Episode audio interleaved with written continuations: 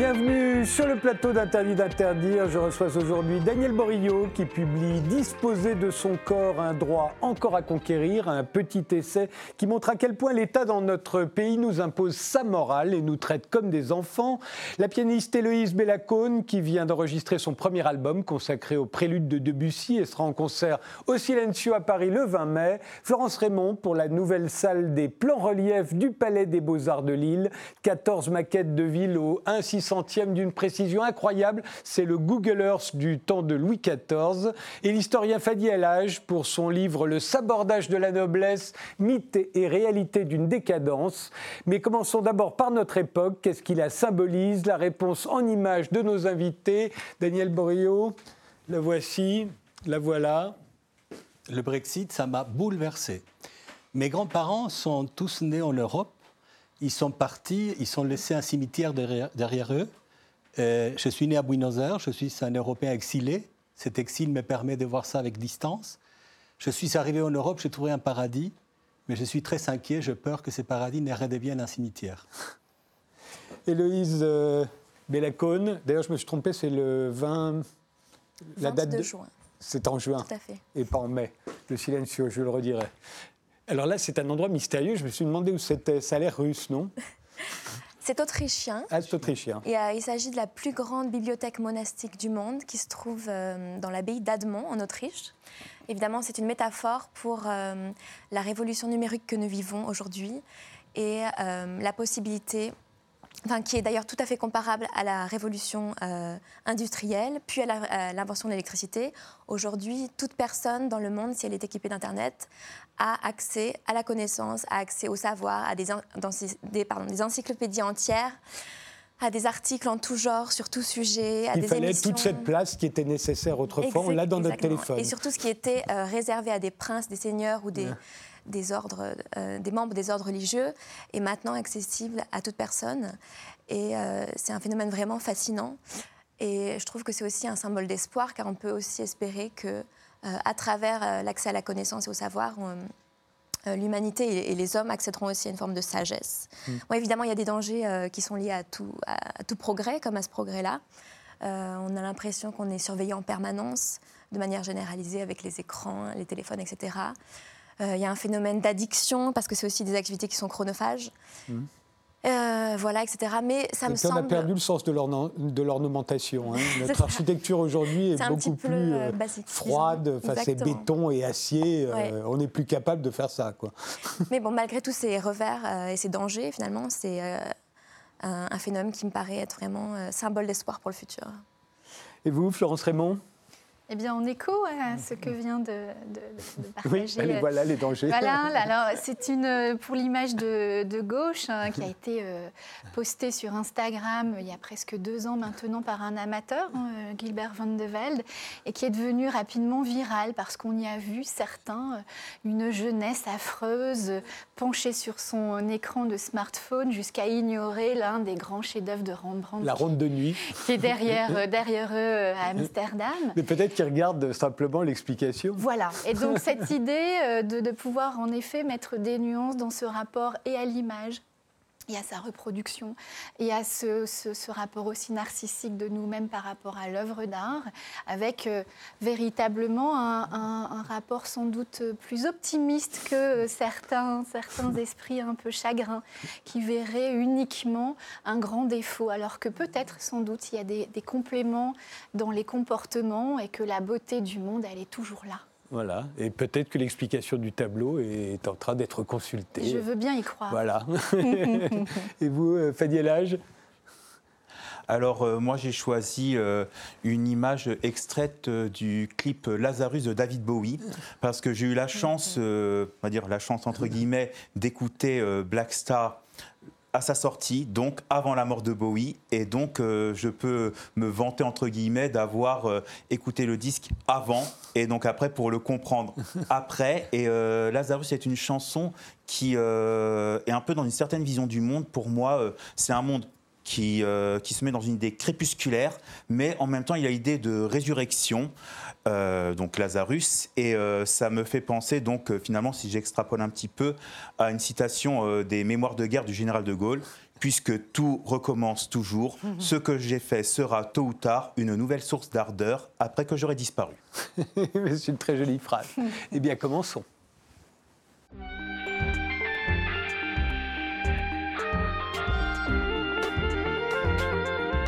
Daniel Borillo, vous êtes juriste, sociologue du droit, vous enseignez à l'université de Paris-Nanterre et vous publiez Disposer de son corps, un droit encore à conquérir chez Textuel, un titre qui risque d'en étonner plus d'un, puisqu'on est persuadé qu'on peut librement disposer de notre code, de notre corps. C'est après, c'est la base de la modernité, c'est la base de la liberté individuelle.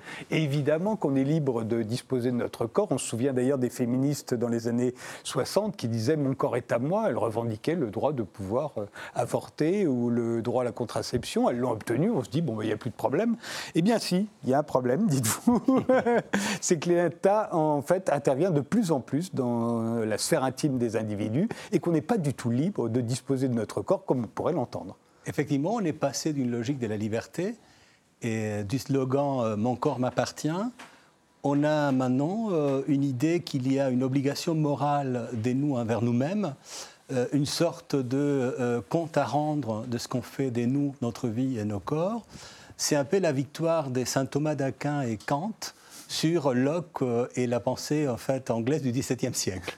Et, euh, autrement dit, euh, quand on, lui pose la question à saint Thomas si en fait on pouvait faire ce qu'on voulait de nos corps et de nos vies, Thomas dit bien évidemment pas du tout, puisqu'en fait on n'est pas propriétaire.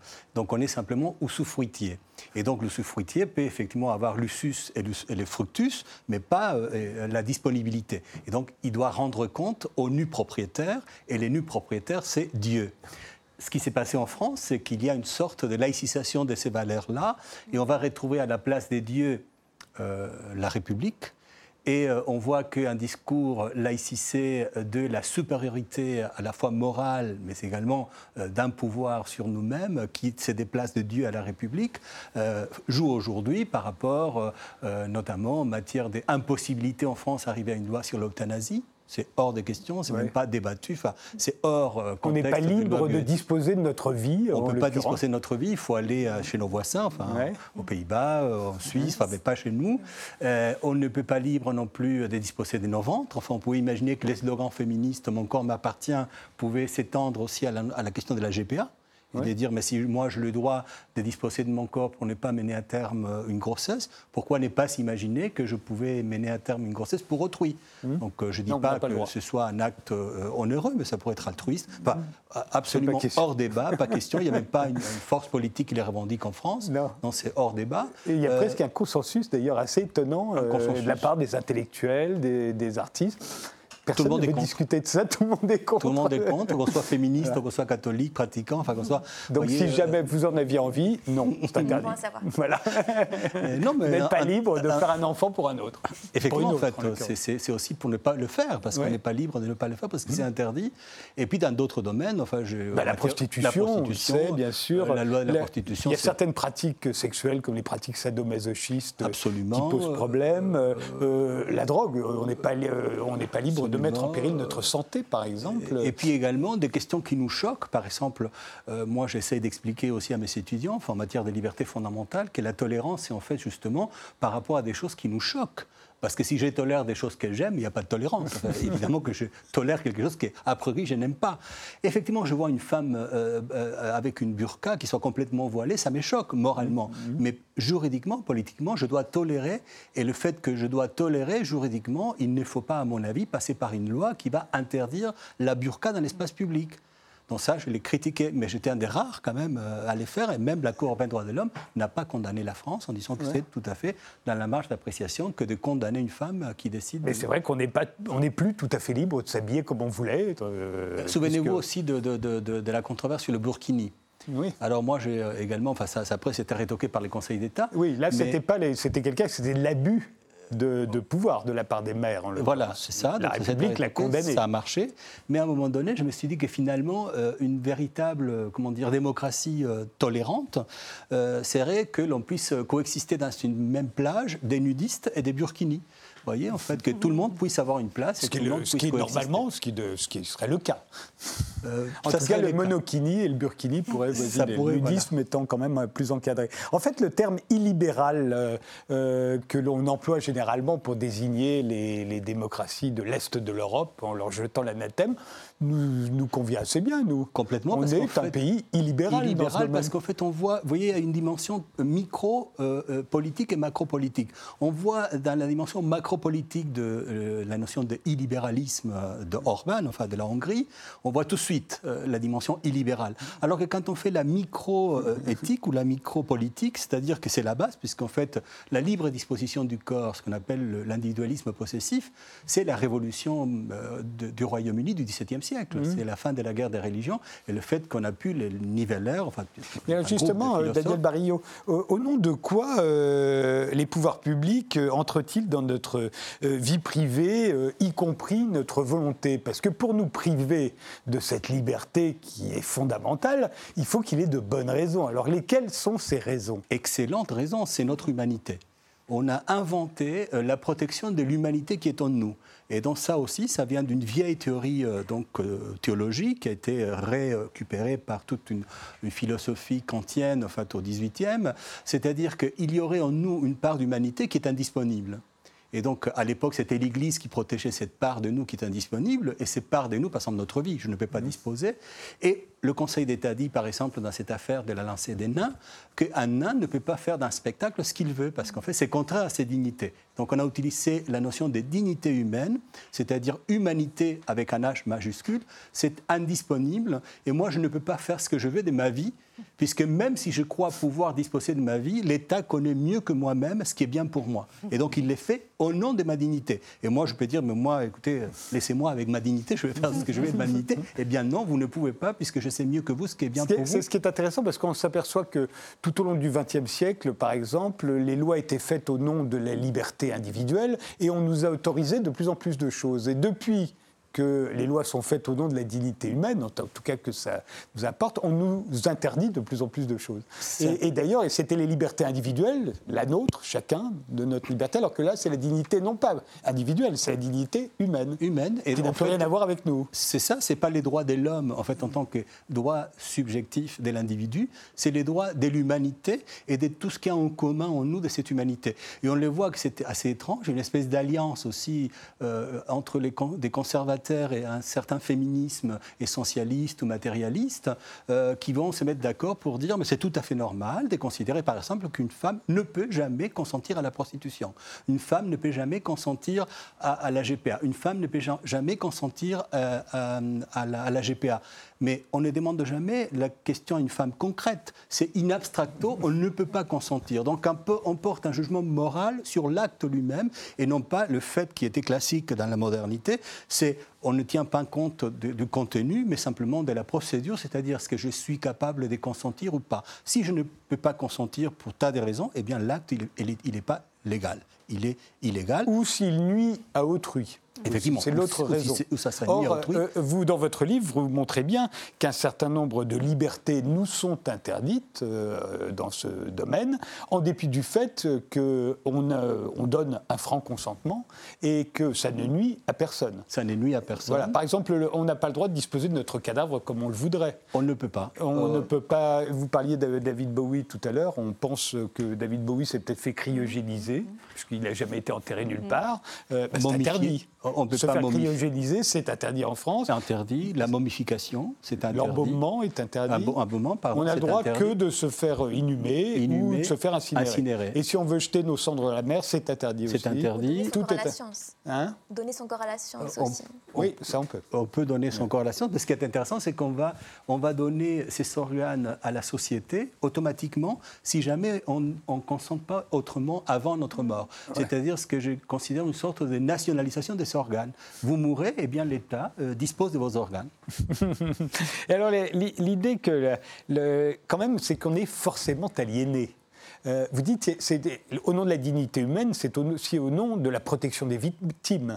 On va protéger les victimes. Bah les femmes, par exemple, sont victimes de la domination masculine. Et à ce titre, elles ne peuvent être que victimes. Et, c'est parce qu'elles sont aliénées par la domination masculine et qu'elles ne s'en aperçoivent pas qu'on ne peut pas les laisser euh, se prostituer si elles le, si elles le désirent, parce qu'elles ne peuvent pas le désirer. C'est l'aliénation. Et elles ne peuvent pas non plus désirer porter l'enfant d'une autre, même si cet autre euh, euh, n'a plus d'ovaire et ne peut plus faire un enfant, etc., et qu'on veut absolument faire un enfant. On ne peut pas. On ne peut pas. Et la loi de 2016 sur la condamnation des clients de la prostitution, c'est tout à fait symptomatique, puisque pour la première fois dans l'histoire du droit français, on va parler de système prostitutionnel, c'est-à-dire il n'y a pas de consentement, c'est un système. Vous ne pouvez pas consentir puisque vous êtes pris dans un système. Et donc, qu'est-ce quelle est la fiction légale qui a été créée par cette loi? Eh bien, toutes les femmes sont victimes, ou tous les prostituées, aussi hommes, enfin mmh. Tous, les, tous les, les, travailleurs ou travailleuses du sexe sont considérés victimes. Quand bien même il n'aurait pas de proxénétisme qui les oblige à quoi que ce soit. Absolument. de toute façon, c'est comme ça. C'est, tout le monde est victime. Et les clients est nécessairement le bourreau. Donc, mmh. euh, ça marche comme ça, et c'est une fiction juridique qui marche, puisqu'en fait, on peut condamner des gens, et on peut aussi léser des gens euh, qui, sont, euh, qui pratiquent donc cette forme d'activité. De, en revanche, l'État continue à percevoir des impôts, ça ne chaîne pas en fait à l'État, qui est les premiers proxénètes, euh, pour récupérer de l'argent de, cette activité. Florence Raymond, est-ce que vous êtes consciente de toutes ces limites à, votre liberté? Est-ce que ça vous choque? Non, c'est un miroir aussi hein, que, que, que, vous nous tendez et qui, qui nous invite à, réfléchir à toutes ces constructions plus ou moins conscientes que vous évoquiez. Nous, les grandes aliénées, que faisons-nous pour nous émanciper Tout en, euh, en, étant euh, consentantes. Oui, ce sont des, des questions qui vont au-delà de, des premiers phénomènes un peu évidents qui remettent en question euh, bah, le, rapport au corps et l'âme dans tout cela. Vous, vous allez plus loin, vous dites que le respect de la dignité humaine, ça peut devenir l'instrument d'une tyrannie. Oui, puisqu'en fait, euh, qui décide à la fin? Moi, je considère que c'est moi qui dois décider à la fin.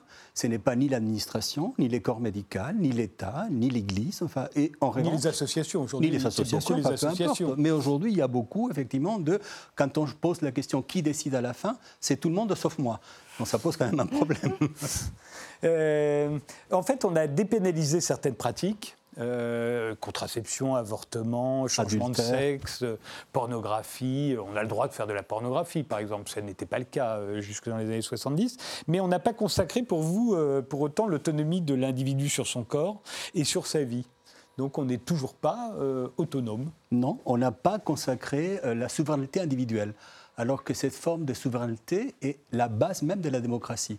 Si vous regardez tous les grands classiques de la philosophie euh, libérale, puisqu'on est justement par rapport à l'illibéralisme, cette philosophie libérale dit c'est je peux déléguer les pouvoirs euh, donc à un représentant, à un pouvoir à mes représentants, parce que je suis propriétaire de moi-même. Si on n'aime pas les termes propriétaire, on peut utiliser le terme donc de maître de soi-même, de celui qui dispose de sa, de sa, personne, à la fois de sa personne physique, de sa personne morale, de son image. Enfin, on a tous les débats sur la question des données également.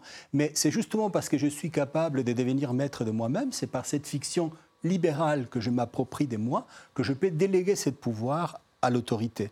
Mais en fait, du moment que l'autorité ne me permet pas de m'approprier de moi-même, bien évidemment, il, il, a déjà sauté un pas. Il considère déjà qu'il est propriétaire parce qu'il sait très bien ce qu'est la dignité humaine ou la vulnérabilité. C'est du paternalisme, tout bah, simplement. C'est du, paternalisme, effectivement. Et j'ai travaillé beaucoup avec Ruben Ogien, euh, qui, lui, philosophe est malheureusement décédé. Décédé, un, un grand ami qui travaillait sur les aspects philosophique et je lui fournissais à chaque fois tous les exemples juridiques. Mm. Et donc on voyait bien qu'il y avait derrière toujours des cas concrets où euh, euh, là on voyait cette forme de paternalisme euh, qui devient assez insultant pour les citoyens que nous sommes parce qu'on nous traite comme des enfants, comme des alieni iuris, comme disaient les Romains. Mais en tout cas là c'était clair que si on n'est pas responsable et si on n'est pas capable, donc il reste à établir un système de tutelle généralisé. Mais c'est aussi une question de morale. On voit bien que c'est une morale que l'État, en l'occurrence, veut nous imposer euh, et pas seulement, euh, euh, c'est pas, c'est pas anodin. Quand par exemple il pourchasse, il veut abolir la prostitution sous prétexte qu'il y a évidemment des proxénétismes, des crimes qui sont connus, du trafic qui peut être commis, euh, oui, ça existe, mais ce n'est pas pour autant qu'il n'y a pas des prostituées consentantes. Mm. On peut l'imaginer. On n'abolit pas l'adoption sous prétexte qu'il y a eu l'arche de Zoé qui un jour euh, a fait du trafic euh, avec des enfants qui n'étaient pas adoptables. oui, c'est l'État se sert des, des, des, des cas litigieux, criminels, pour interdire tout mais c'est la morale qui ne dit pas son nom, mais c'est encore pire, parce que c'est beaucoup plus hypocrite. Euh, j'explique qu'en fait, cette loi qui est une loi pénale, euh, je dis, mais vous voyez, l'élément protégé de la loi, qu'est-ce que c'est? C'est les riverains du 17e arrondissement. Ça a commencé là, souvenez-vous, c'était à Batignolles, quand il y avait euh, Madame Despanafieux qui avait dit, quand il y avait des prostituées dans le boulevard des, Batignolles, bah, il faut fermer tout ça, il faut qu'il y ait des maisons closes pour éviter que les riverains se plaignent de la présence et puis surtout que les mètres carrés commençaient à diminuer dans, D'ailleurs, Nicolas Sarkozy, c'était les lois Sarkozy, ministre de l'Intérieur, a, interdit le racolage passif. Absolument. Juste d'être sur ça a commencé là. Et dès ces points de vue, on peut dire que la loi était très efficace, puisqu'en fait, il y a peu de prostituées dans le quartier. C'est devenu un quartier très bourgeois, très correct. Le prix euh, du mètre carré a bien augmenté. Et donc, effectivement, ce qu'on a fait, c'était les contrats de ce qui était dit par la loi, c'est-à-dire la protection des femmes. Au contraire, on les a éloignés et c'était en banlieue, et c'était en situation de beaucoup plus de, précarité, avec exposé à beaucoup plus de dangers. Et de ces points de vue, quand on dit, mais la loi vous dit que la loi protège la femme, c'est ce que la loi dit. Mais si on fait un peu de sociologie ou des critiques du droit, on voit bien que finalement, l'élément protégé, ce n'est pas la femme, c'est les mètres carrés du 17e arrondissement. Et là, la loi était très efficace. Néanmoins, euh, Daniel Borillo, euh, vous reconnaissez que la domination, ça existe, l'aliénation, ça existe aussi. Alors comment est-ce qu'on fait? Pour euh, protéger à la fois le consentement individuel, la liberté individuelle, dont les deux fondements sont le consentement et le fait qu'on ne nuit pas à autrui, euh, et, en même temps de protéger un certain nombre de gens qui, sans cela, seraient effectivement dominés euh, ou aliénés. Absolument. Il existe aussi. Absolument, non mais évidemment, ça serait irresponsable ou ça serait en fait immoral de considérer qu'il n'y a pas de domination et qu'il n'y a pas d'aliénation. C'est évident que ça existe. il faut les constater et quand on constate, il faut faire en sorte que les partis soient plus ou moins égales pour pouvoir consentir, sinon il y a lésion, face ce qu'on dit en droit, ou euh, vice du consentement, on ne peut pas consentir. Mais le problème, c'est qu'en fait, on est parti de la théorie de la pour arriver à l'émancipation, c'est-à-dire dépasser la situation de domination, la situation euh, euh, de, précarité ou la situation d'impossibilité à consentir pour installer la personne dans le rôle des victimes. Et cette manière d'installer la personne dans le rôle des victimes, ça ne l'amène pas en situation d'éventuel ou possible émancipé. Et ce que j'ai dit dans mon essai, c'est justement la, théorie de la domination sans une idée de la liberté et de l'émancipation. Euh, c'est une théorie finalement de l'assujettissement, euh, de l'individu dominé et de l'individu qui est euh, décidé d'une fois pour toutes victime. Ou, être un enfant, et ce qui fait que l'État est là pour nous protéger au fond de nous-mêmes. Absolument. Nous sommes des enfants. Nous sommes des enfants et effectivement, on a du mal à prendre la parole puisque bah, ça serait porter atteinte à notre dignité. Fadi Elage, le regard de l'historien euh, là-dessus? Sur la question de la dignité Sur euh, le fait qu'aujourd'hui, en fait, on n'est pas aussi libre qu'on pourrait à la fois le prétendre et surtout le penser. Alors pour moi, c'est surtout en fait une perception subjective. C'est-à-dire que selon le contexte, on considère qu'on est plus libre ou moins libre qu'à une autre époque. C'est-à-dire que pour moi, euh, on peut souvent on avait des critiques euh, sur euh, un moment donné, puis après ça vire à la nostalgie, bien souvent de la période antérieure. Je pense notamment à j'avais connu un enseignant quand j'étais étudiant qui nous avait dit qu'il est, il était tant que De Gaulle était président. Il est devenu gaulliste à la mort du général De Gaulle. Il n'est pas le seul, hein, énormément voilà, de gens. donc on a, c'est un peu euh, aussi ce fameux mythe du euh, c'était mieux avant, qui a été quand même battu en brèche par Michel Serres dans un petit livre récent, mmh. mais c'est dans l'esprit humain, c'est euh, c'est irrévocable, c'est habituel. Euh, l'humain se dit la plupart du temps que c'était mieux avant. Est-ce qu'il y a un peu de c'était mieux avant dans votre non, non, non. réflexion Moi, ce que j'essaye de dire, c'est que la l'égalité chasse toujours un peu la liberté.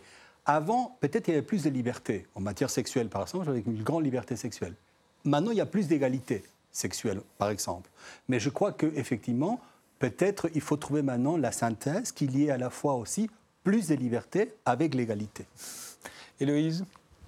Moi, je suis d'accord avec vous. Il n'y a pas beaucoup de qui sont d'accord. Est-ce que votre livre euh, suscite euh, des réactions euh, Oui, beaucoup. Oui, oui, parce qu'on citait Ruben Ogien, que j'ai bien connu. à chaque fois, il se faisait traiter de tous les noms. oui, oui, oui. Bah, il défendait c'est un philosophe analytique, ce qui est déjà pas très très bien vu en France. Oui, c'est ça. C'est très, très intéressant parce que, comme je vous dis, j'ai un peu cette regard anthropologique à la fois un Européen exilé, un Argentin, mais qui connaît tout ça parce que j'étais éduqué dans la culture européenne. Et comme, dit, comme disait Borges, en fait, on connaît mieux nous-mêmes ce que vous êtes que vous vous-même. Donc, en fait, c'est intéressant parce qu'il y a une espèce de ce que j'appelle un phénomène euh, euh, euh coco-cato, c'est-à-dire euh, la présence du marxisme, la, conscience aliénée, et la, la, morale catholique qui imprègne tellement la société française qu'on dit laïcité, laïcité, laïcité, on ne se rend pas compte qu'au fond, on est beaucoup quand même dans des paradigmes qui sont très anti-subjectifs, anti-individuels, et, et alors qu'on dit, on ne cesse de dire que c'est le règne de l'individualisme, alors qu'il n'y a pas plus d'individualisme en France aujourd'hui. Non, non, non. Et, en tout cas, de ce qu'on voit, de ce que je vois, que c'est la, cristallisation des questions sociales qui sont les lois ou les décisions de justice, euh, on dit toujours qu'il y a une inflation de l'individualisme, alors que c'est le contraste qu'on voit, c'est donc euh, de plus en plus donc une diminution des droits individuels et c'est toujours au nom de euh, on va atomiser la société, on va perdre la cohésion sociale et puis l'individu, on sait très bien que si on laisse faire ce qu'il veut, ça va être toujours dans l'essence de l'égoïsme qui va déchirer complètement les liens sociaux. Disposer de son corps, un droit encore à conquérir, le livre de Daniel Borillo vient de paraître chez Textuel. On fait une pause, on se retrouve juste après.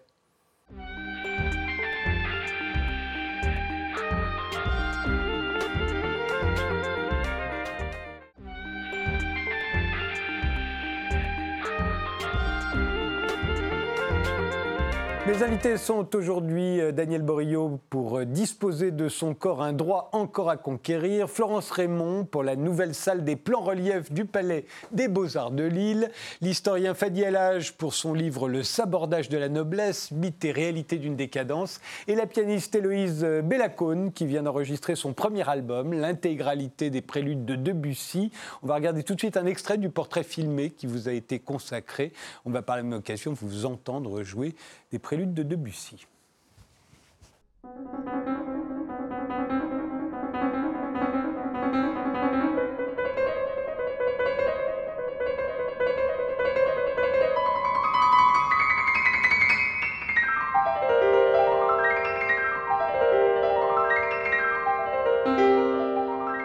Record this cycle of the prelude was, of course, a big challenge because it's a very long cycle. But it's exactly in that kind of record that you can go very deep inside the world of a composer. And actually, Debussy said his ideal objective was to compose a music who could reach the naked flesh of emotion, la chair nue de l'émotion.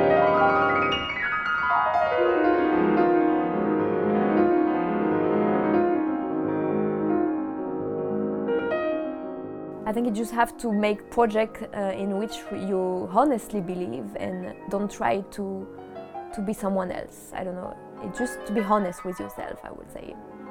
I mean, I have the chance to make uh, some very interesting chamber music projects and sometimes to work with singers, sometimes to be soloist with the orchestra. It's very diverse and I like this diversity.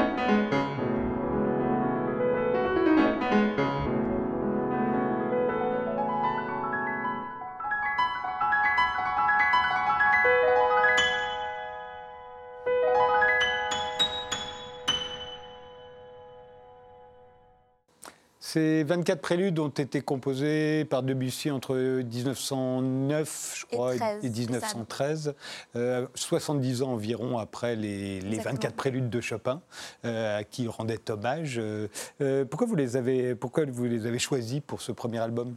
Debussy, c'est une musique qui m'a accompagnée depuis l'enfance, depuis l'adolescence. Une certaine période, j'écoutais en boucle à la fois son opéra, donc Péléas et Mélisande, son unique opéra, et euh, une œuvre euh, qui s'appelle La mer, donc trois esquisses symphoniques euh, qui m'obsédaient, que j'écoutais Vous aviez quel âge? quand j'étais étudiante au Conservatoire de Paris, Ah oui. euh, j'avais peut-être 17 ans. Et sa façon d'orchestrer, d'utiliser l'orchestre pour décrire la nature, le- la mer, le tumulte, etc. Je trouve ça vraiment absolument incroyable de réalisme. euh, parfois, c'est c'est vraiment très, très, très inquiétant aussi comme musique. Euh, et ça peut être aussi être euh, parfois extrêmement sensuel. Et ça, c'est quelque chose qui me fascinait beaucoup à cet âge-là.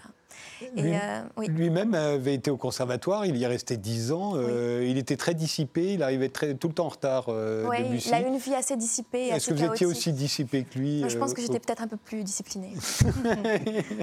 au, conservatoire Je crois que votre premier récital à 16 ans, c'était dans la maison de Debussy. Oui, c'est ça. Donc la boucle Par est hasard Ouais, tout, tout à fait. C'est à- sa maison natale se trouve à Saint-Germain-en-Laye. Euh, c'est un petit espace, mais il y a un joli salon dans lequel il y a une saison musicale. Alors, ces, ces 24 préludes, il les a titrés. euh, il y a Voile, euh, il y a euh, Les pas dans la neige, il y a Sur la colline d'Anacapri, euh, qui est une petite commune. euh, vous y êtes allé euh Non, jamais, mais Eh bien, alors, la question que je me demandais, c'est quand vous les jouez, est-ce que vous pensez au titre qu'il a donné Est-ce que, est que ça compte pour vous? Parce qu'après tous ces titres, il les a mis entre parenthèses, avec des points de suspension, après le morceau, sur la partition, comme s'il ne voulait pas que ça ait trop d'influence sur ce c'est vous... Alfred Cortot, donc le grand pianiste français, qui euh, parlait de ce phénomène. Il disait que Debussy souhaitait que euh, le plaisir du lecteur, de l'auditeur ou du pianiste soit de deviner euh, le sentiment qu'il avait décrit musicalement dans sa pièce et que de la vérification euh, de cette sensation naisse une sorte d'épanouissement. Donc c'est vraiment une, euh, un phénomène très très moderne à l'époque. Et euh, oui, effectivement, j'essaye de me mettre... euh, bon, évidemment, moi je sais déjà de quoi il s'agit. Euh, Mais quand il écrit voile, par exemple, à quelle voile pensez-vous? Alors, ça peut être plusieurs choses. Ça peut être, dit-on, les voiles d'une danseuse, Ouais. mais aussi les voiles d'un bateau. Enfin, il y a Ouais. des titres qui sont plus énigmatiques que d'autres. Il y a des références qui sont extrêmement précises, que ce soit littéraire. ça fait parfois référence à des civilisations antiques, à des pays très, très. Mais sur la colline d'Anacapri, par exemple, il n'y est jamais allé. Ouais, Donc, mais il a, il dû voir une carte postale, on entend parler. Peut-être euh, même rien. ouais. Peut-être que le mot seul euh, chantait à ses oreilles. Exactement. Il avait dit d'ailleurs euh, que quand on n'avait pas les moyens de voyager, le mieux c'était d'avoir recours à son De imagination. compenser, exactement. Voilà, Et c'est tout à fait ce qu'il a fait dans ses C'est 24 comme le douanier. Rousseau. C'est presque une, une sorte de tour du monde. Et, et c'est aussi pour ça que j'ai choisi euh, d'enregistrer ça comme premier livre, euh, comme premier album, pardon. Car il s'agit euh, à la fois d'une euh, d'une intégrale discographique que je pense intéressante pour les mélomanes, mais aussi en concert pour le public. euh, ça offre vraiment un voyage euh, très varié et très plaisant. Je pense en deuxième partie de concert, par exemple, de faire un Il a toujours été controversé, euh, Debussy, à cette époque, bien qu'il ait rencontré d'énormes succès. hein. Mhm. Il a toujours été controversé, il était assez d'avant-garde, on l'a toujours considéré comme révolutionnaire. Pour vous, en quoi est-il révolutionnaire? C'est vrai que même en parlant seulement de ces deux préludes, entre les deux livres, il y a une, avancée phénoménale du langage du premier au deuxième livre. C'est-à-dire que dans le deuxième, c'est quand même beaucoup plus abstrait, euh, presque austère, très énigmatique. C'est une musique qui refuse complètement les concessions. Et surtout, il s'affranchit vraiment des règles traditionnelles de la forme. C'est d'ailleurs euh, Pierre Boulez euh, qui disait ça, qui disait que l'objectif de Debussy, c'était que l'illusion soit préservée, qu'on ne puisse pas du tout savoir le comment c'est fait, et que finalement tout semble s'ordonner selon des règles euh, assez mystérieuses qu'on ne connaîtra jamais. Donc voilà, c'est, euh, assez paradoxal. C'est une musique qui finalement qui échappe à l'analyse euh, trop euh, précise. Dans une interview de vous euh, récemment, vous avez dit que vous aviez joué le concerto numéro 2 pour piano de, de Rachmaninoff euh, euh, et que c'était une œuvre considérée comme masculine. Qu'est-ce que c'est qu'une œuvre masculine et une œuvre féminine pour vous et, de quoi c'est, et en ce qui concerne les préludes de Debussy, est-ce que c'est féminin ou est-ce que c'est Je pense que oui, ça c'est la- traditionnellement la définition, mais je pense que de nos jours, c'est, plus plus du tout valable. Mais c'est vrai que le répertoire du piano est tellement vaste, une, une vie n'y suffirait pas vraiment d'explorer tout, c'est vraiment euh, énorme. Euh, et on est forcément obligé de faire une sélection selon ses envies, selon son caractère, mais aussi évidemment selon son physique. Par exemple, dans le cas de Rachmaninoff, euh, c'est très virtuose, ça demande beaucoup de force physique. Euh, la main est constamment en extension, donc si vous avez des petites mains, c'est compliqué. Et, euh, Donc c'est plutôt masculin. Voilà. En dépit du fait Traditionnellement, c'était plutôt des hommes. joué, et puis que- Rachmaninoff avait lui une main gigantesque qui pouvait jouer do sol, c'est-à-dire euh, une- euh, voilà, un hectaval extrêmement grand en plaquant, alors que moi, je suis forcément obligée de l'arpéger. Mmh. mais de nos jours, je pense que cette frontière s'efface. C'est fini, on peut tout jouer. Et que la, musique de Debussy est, ne correspond pas plus aux hommes qu'aux femmes, comme les concerts de Rachmaninoff. Mais ça reste forcément un peu impressionnant de savoir qu'une jeune femme frêle s'attelle à à ce genre de répertoire. le 20 mai, vous serez au Silencio à Paris, vous interprétez. Alors non, c'est le 20 juin. 22 juin, tout Le 22 juin, je ne sais pas pourquoi j'ai noté le 20 mai. Au Silencio, euh, ce sera euh, Debussy, Bach et Ligeti. Tout à fait. Rien d'autre à dire? Je serai en compagnie de Camille de Belfond, qui est une ah, danseuse, euh, de l'Opéra de Paris, qui est une amie du conservatoire. Et donc ce sera un récital de piano et elle, elle, elle va danser sur quelques extraits. Et votre album est sorti chez Hansler Classique.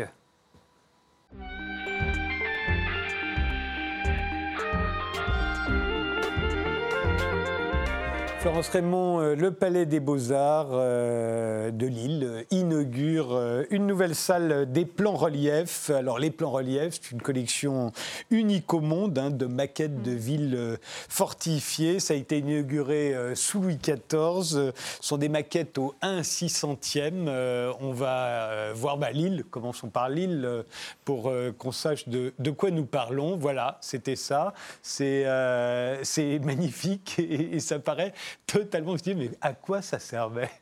Voilà, belle question, parce que finalement, il n'est pas si évident de répondre à quoi servait cet objet-là. Hein? Évidemment, c'est un, c'est un objet qui s'impose. Je pense que le plan F de Lille, oui, il rentrerait sur le plateau. Mais le plan relief de Namur, qui fait 52 mètres carrés, aurait déjà un peu 52 mètres carrés. Alors celui de Lille, il rentrerait, voilà Namur. Oui, Namur. Celui de Lille rentrerait parce qu'il en manque des bouts. Oui, parce que ces maquettes euh, historiques, ce sont aussi des trophées. C'est-à-dire que sous Louis XIV et consorts euh, ont été matérialisées des villes devenue française. Comme Namur. Comme Namur, qui fut française, euh, qui aujourd'hui bien sûr est belge, mais cette idée de matérialiser aussi une ville, une victoire, une, ville à reconquérir, mmh. euh, à une époque aussi où l'enjeu des frontières et de la limite avec l'autre était un questionnement particulièrement piquant. Euh, d'où aussi euh, ces objets euh, très atypiques. Hein. Dans une collection de beaux-arts, on ne s'attend pas forcément à voir des maquettes. Non, c'est vrai qu'on en a à Paris aussi, mais c'est aux Invalides. Bien sûr, c'est la même collection. C'est la même collection qui vient de Louis XIV. Il y en avait 214 à peu près. au moment où c'est transféré du Louvre aux Invalides, il y en a 214. Aujourd'hui, il en reste beaucoup moins que ça. Il en reste une centaine et qui disent en effet de cette minutie, c'est à la fois un objet grand qui s'impose, hein, qui taquine des dimensions déjà domestiques. Hein. Les plus grands présentés à Paris dépassent les, les 100 mètres carrés. Euh, et néanmoins, c'est un objet du minuscule, de la miniaturisation. Oui, c'est beaucoup plus petit que ce qu'on voit là. Oui, hein. euh, c'est un six centième. C'est-à-dire qu'un centimètre représente 6 mètres dans la réalité. Voilà. C'est donc vraiment minuscule. C'est fait avec une précision absolument incroyable. Il y a des endroits où on voit il y a des statues qui existaient, qu'on ne voit quasiment pas à l'œil nu, mais elles sont là. Il y a des, petites ornementations. C'est fait avec un soin absolument extraordinaire. Oui, et ce qui fascine d'autant plus, c'est que lorsque cet objet est remonté, c'est un grand puzzle où tout s'emboîte, hein, c'est un multiple qui devient un. Cette précision, cette euh, virtuosité euh, n'est plus visible. C'est-à-dire que c'est beau jusque dans une forme d'invisible. Et pourtant, la cheminée, la brique rouge, la brique blanche, le parapet sont représentés.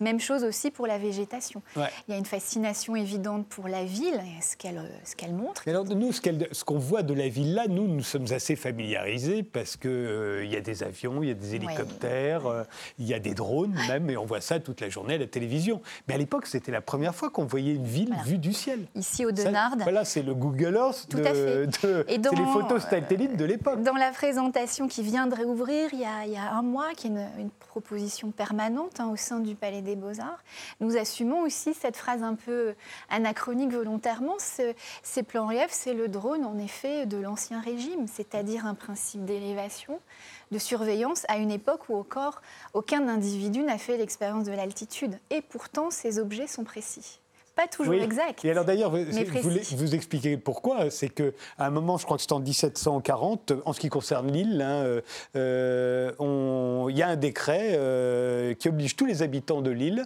à ouvrir leur maison euh, à monsieur l'ingénieur et à ses assistants pour permettre l'observation de l'arrière de la maison. Ils montrent leur cour, leur jardin, ce que, ce que aujourd'hui on ferait avec des photos aériennes. Ils le font euh, comme ça et, et c'est ce qui va permettre de tracer ce qu'on ne voit pas normalement à l'œil nu euh, et que pour tout le monde de le découvrir par la même occasion. Oui, oui. C'est-à-dire qu'on aurait pu faire plus simple.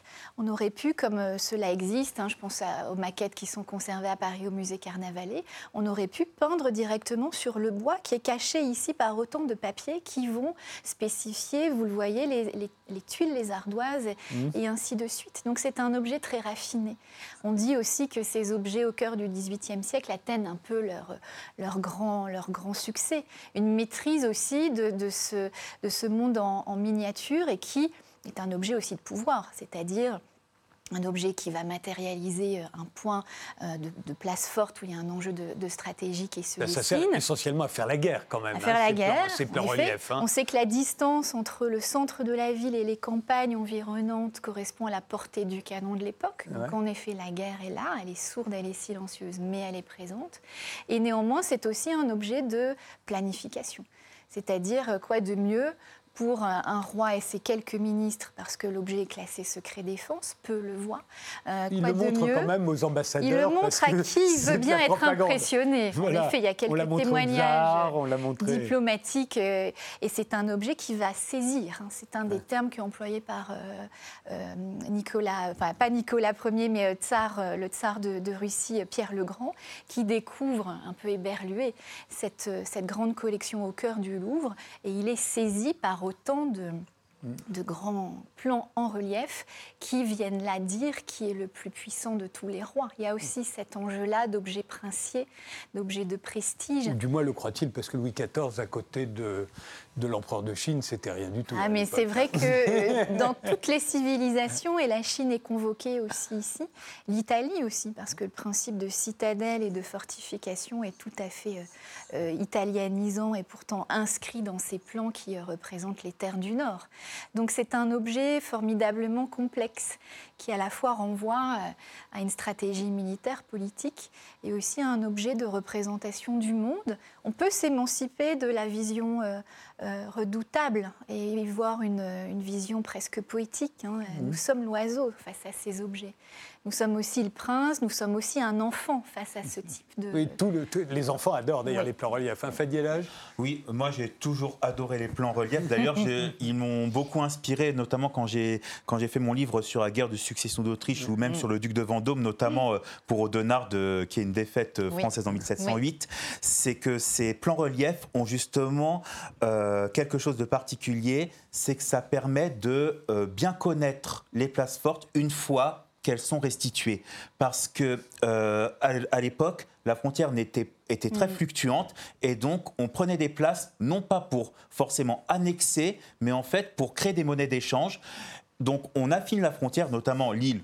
La reine des places, donc euh, l'endroit essentiel. Mais après, on a les petites monnaies d'échange. Namur euh, a servi de monnaie Voilà. d'échange, par exemple. On rendait Namur, mais on avait gardé le plan relief. On Voilà. pouvait la reprendre quand on voulait. Exactement. Donc, c'est-à-dire qu'on pouvait faire les plans de campagne très tôt. Et je pense que ça a dû servir en 1701, quand il y a eu la prise euh, des places dites de la barrière, ce qui a lancé la guerre de succession d'Espagne. En une nuit à peu près, de concert avec le maréchal général des logis Puy-Ségur, donc le logisticien, eh bien, l'armée française s'est emparée des places où il y avait des garnisons hollandaises et euh, sans coup férir, puisque on savait euh, quelles étaient les places concernées, comment les prendre. Et euh, c'est pour ça qu'il y a une dimension euh, militaire assez incroyable, dans un degré de planification assez fascinant. Et, et le, le souverain devait se sentir quand même un géant tout-puissant hein, face à. euh, les villes euh, ressemblent à des jouets, quoi. Oui. Tout simplement, ce sont des jouets pour Louis XIV, pour Louis XV, pour Napoléon Ier, qui va se servir aussi, jusqu'à Napoléon III. hein, on va se Oui, oui, ces c'est vrai que. Napoléon Ier, évidemment, s'inscrit dans cette collection. La collection connaît de nouveau une production importante euh, sous, euh, sous sa gouvernance. Et euh, l'éducation aussi des princes et des rois à l'art de la guerre, s'il s'agit d'un art avec des armées miniatures, devait répondre et être en écho par rapport à ces, à ces, ces objets de, de propositions multiples. Euh, il est vrai que...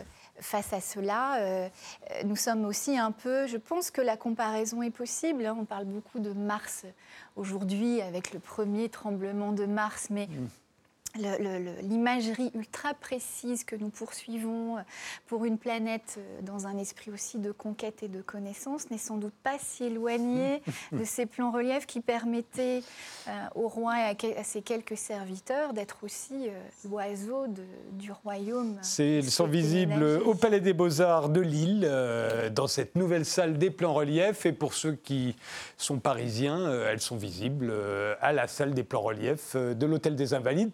Ne sont pas visibles, hein. la plupart sont toujours dans des réserves.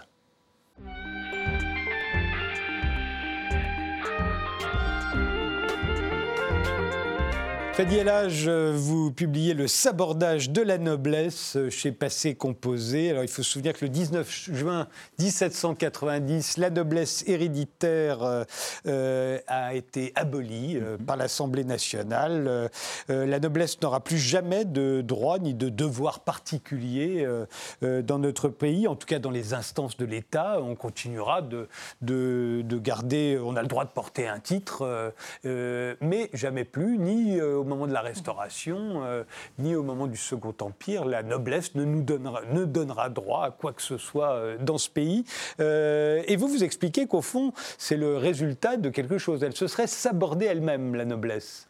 Exactement. Alors cette idée m'était venue après une mûre réflexion comme à la base je suis spécialiste d'histoire militaire, donc la vocation première des nobles, c'est la guerre. Et euh, là, euh, j'ai remarqué qu'au XVIIIe siècle, en lisant des témoignages d'officiers, des témoignages même émanant philosophes comme Montesquieu ou Vauvenargues, qui étaient aussi militaires, j'ai constaté qu'il y avait un sentiment de baisse de la vocation, de, de déclin de euh, cet esprit euh, militaire qu'on attendait de la part des nobles. Esprit chevaleresque, au fond, qui date de, la féodalité, du Moyen-Âge, voilà. là où la noblesse héréditaire prend, euh, prend, prend naissance et se développe. Exactement. Et finalement, cela a donné l'image après d'une noblesse globalement plus oisive et donc finalement abusive. Et vous le, faites remonter quasiment à Louis XIV, parce que sous Louis XIV, ben, on sait bien qu'il a parqué les nobles mm. à Versailles, enfin à Versailles après, mais d'abord euh, au Louvre, à la cour, tout simplement, et que donc ils vont moins à la guerre. Fatalement, ils restent là. Alors pas tout à fait. Ah bon? C'est-à-dire que, au contraire, le roi pouvait savoir qui était présent, qui pouvait embrasser le service et donc euh, préparer aussi euh, ses, affaires pour euh, partir à la guerre, ses équipages. Et en étant près du roi, eh bien, on, on est vu. Et donc, le roi, comme il était présent en campagne, il venait régulièrement jusqu'en 1693, on pouvait se distinguer sous les yeux du roi. Après, il avait forcément des intermédiaires, mais il savait qui se distinguait puisque les correspondances militaires étaient assez importantes. Donc, euh, au contraire, il euh, dédaignait ceux qui se retiraient du service. On le voit avec Saint-Simon qui avait claqué la porte puisqu'il voulait être brigadier à l'âge de 27 ans, puis il s'est dit Je suis gendre d'un maréchal de France, ça va être facile. Et là, il voit qu'il n'est pas dans la liste alors qu'il n'a que 27 ans. Et, et donc, du coup, il prend la mouche et il décide de quitter le service. Et donc le roi ne lui a pas adressé la parole pendant un certain temps. Il se passe plein de choses au XVIIIe siècle. Il y a à la fois, euh, enfin, d'abord au XVIIe, Louis XIV euh, nomme des ministres parmi, il ne choisit pas forcément des grands du royaume, hein, euh, on le sait. Et, au XVIIIe, vous dites qu'il y a une espèce de baisse de la fécondité chez les nobles mhm. qui participerait de cette décadence. ils font moins d'enfants. Oui, c'est quelque chose que j'ai euh, constaté. Euh, j'avais euh, lu des analyses démographiques des années 60 et aussi en regardant un petit peu ce qui se disait dans des témoignages divers et variés. Et euh, on constate qu'il y a une partie de la noblesse qui, euh, en fait, devenait stérile par consanguinité, ce qui... Euh, à force de s'épouser entre cousins. Voilà, donc c'est un peu la théorie du, entre guillemets, fin de race. Aussi, on a ceux qui ont été mariés de force, donc mariage arrangé, et qui préféraient avoir une relation plus maritale avec leur maîtresse qu'avec leur épouse. Donc il y a une descendance illégitime qui se crée, tandis que la descendance légitime s'éteint. Et comme à l'époque, les descendants illégitimes n'avaient pas les mêmes droits euh, euh, qu'aujourd'hui, où on a, on a plus cette distinction, eh bien, euh, le lignage s'éteignait. Il y, a, ça, il y a euh, donc beaucoup de célibat, une recrudescence du célibat aussi qui vient mhm. euh, frapper la noblesse, l'homosexualité aussi qui est là et qui fait qu'on ne fait pas d'enfants pour ça. Il y a plusieurs cas de démence. Alors là, ce serait la consanguinité aussi, la démence? Pour moi, oui, euh, puisque je pense notamment à, à l'exemple du roi Charles VI. Bon, je remonte au XVe siècle, mais Charles VI était fou, probablement une schizophrénie, et il tenait ça apparemment de sa mère, Jeanne de Bourbon, qui euh, avait euh, des crises de démence, tout comme son ancêtre Robert de Clermont, fils de Saint-Louis. Et il faut savoir qu'il y avait un fort cousinage entre Charles V et son épouse. Donc euh, ça a pu, avec cette consanguinité, augmenter le risque de folie. puis la, folie avait un certain panache au Moyen-Âge, elle l'avait perdu au XVIIIe siècle, il faut dire aussi. Hein. Les, déments, c'était des déments, là. C'est un siècle plus médical, on va dire, puisqu'il suffit de penser qu'au Moyen-Âge, si un fou tuait quelqu'un, on ne pouvait pas le condamner puisque le pauvre, il est fou, donc euh, c'est, il est une victime finalement. Et c'est pour ça que même Charles VI était le bien-aimé puisqu'il était victime de cette folie. Ouais. Il y a la débauche aussi hein, au XVIIIe qui est très, très, donne une très mauvaise image de la noblesse. Est-ce qu'elle est vraiment débauchée, la noblesse? Alors, je dirais oui et non. Oui, dans la mesure où on a des cas de scandale, mais on ne peut pas globaliser. C'est un peu l'histoire de l'amalgame. C'est-à-dire qu'on a des faits divers, où là, euh, c'est euh, des faits divers qui peuvent faire scandale. Et après, on, étend ça, on attribue ça un peu tout, à tout le monde. Euh, et aussi, on peut dire que les débauches sont tolérées selon le contexte.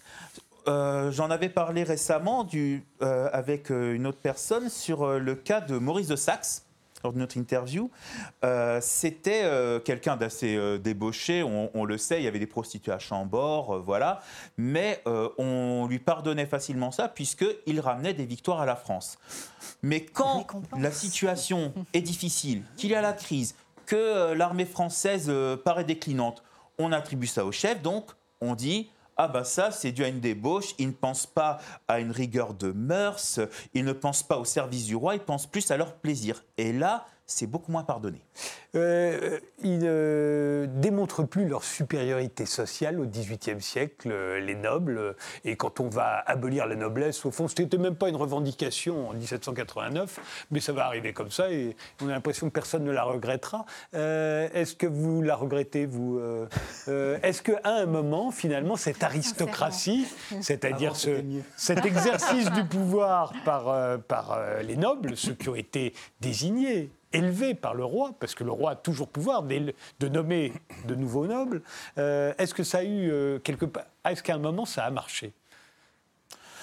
Alors la question des nouveaux nobles a marché pendant un temps. C'est-à-dire que on a après un blocage social, parce que pendant un temps, on crée, euh, on crée de nouveaux nobles, on, on anoblit, mais les tenants de l'ancienne noblesse commencent à se dire qu'ils sont concurrencés par euh, d'autres groupes qui finalement ont pu acheter leur noblesse, puisqu'on achetait une charge anoblissante, et donc c'est avec l'argent, avec la finance qu'on euh, devenait noble. Et donc, d'autres, donc, les, donc euh, les nobles d'épée, eux, disaient qu'ils avaient hérité de leur noblesse par des services militaires, et donc le but était de barrer la route. le fameux édit de Ségur de 1781 qui obligeait à avoir 4 degrés de noblesse pour devenir officier c'était en fait pour stopper les anoblis qui mhm. avaient payé. Euh, c'est une des euh, raisons probablement de la Révolution d'ailleurs. Bien sûr, c'est le blocage social. C'est le blocage social. On, avait ça aussi au XVIe siècle, c'est-à-dire qu'à chaque période de crise politique majeure en France, il y a un blocage social. On a eu ça euh, aux environs de la guerre de Cent Ans quand même, et il y a eu un grand renouvellement de la noblesse. Au XVIe siècle, avec les guerres de religion, il y en a qui choisissaient un parti ou un autre mm. pour justement avancer socialement. Et pour certains, ça a marché. Et euh, au XVIIIe siècle, on voit que quand même, il y a il y a un plafond de verre qui se crée, et c'est pour ça que la petite noblesse, au cours de la Révolution, a su tirer son épingle du jeu, l'aboutissement étant Bonaparte. Et on pourrait faire évidemment des prolongements avec aujourd'hui, mais on ne les fera pas. La on suppression laissera, de l'ENA. et on, on laissera d'autres les faire. Je vous remercie tous les quatre d'avoir participé à cette émission. Le sabordage de la noblesse, mythe et réalité d'une décadence de Fadi El Hadj, c'est édité chez Passé Composé. Disposer de son corps, un droit encore à conquérir de Daniel Borillo, c'est chez Textuel. Le premier album d'Héloïse Bellacone est consacré au prélude de Debussy. Elle sera en concert au Silencio à Paris le 22 juin. Tout à fait. Pour une fois, je l'ai dit, au programme Debussy, Bach et Ligeti. Quant à la nouvelle salle des plans reliefs dont nous a parlé Florence Raymond, on peut la voir au Palais des Beaux-Arts de Lille. Merci de nous avoir suivis. Rendez-vous au prochain numéro.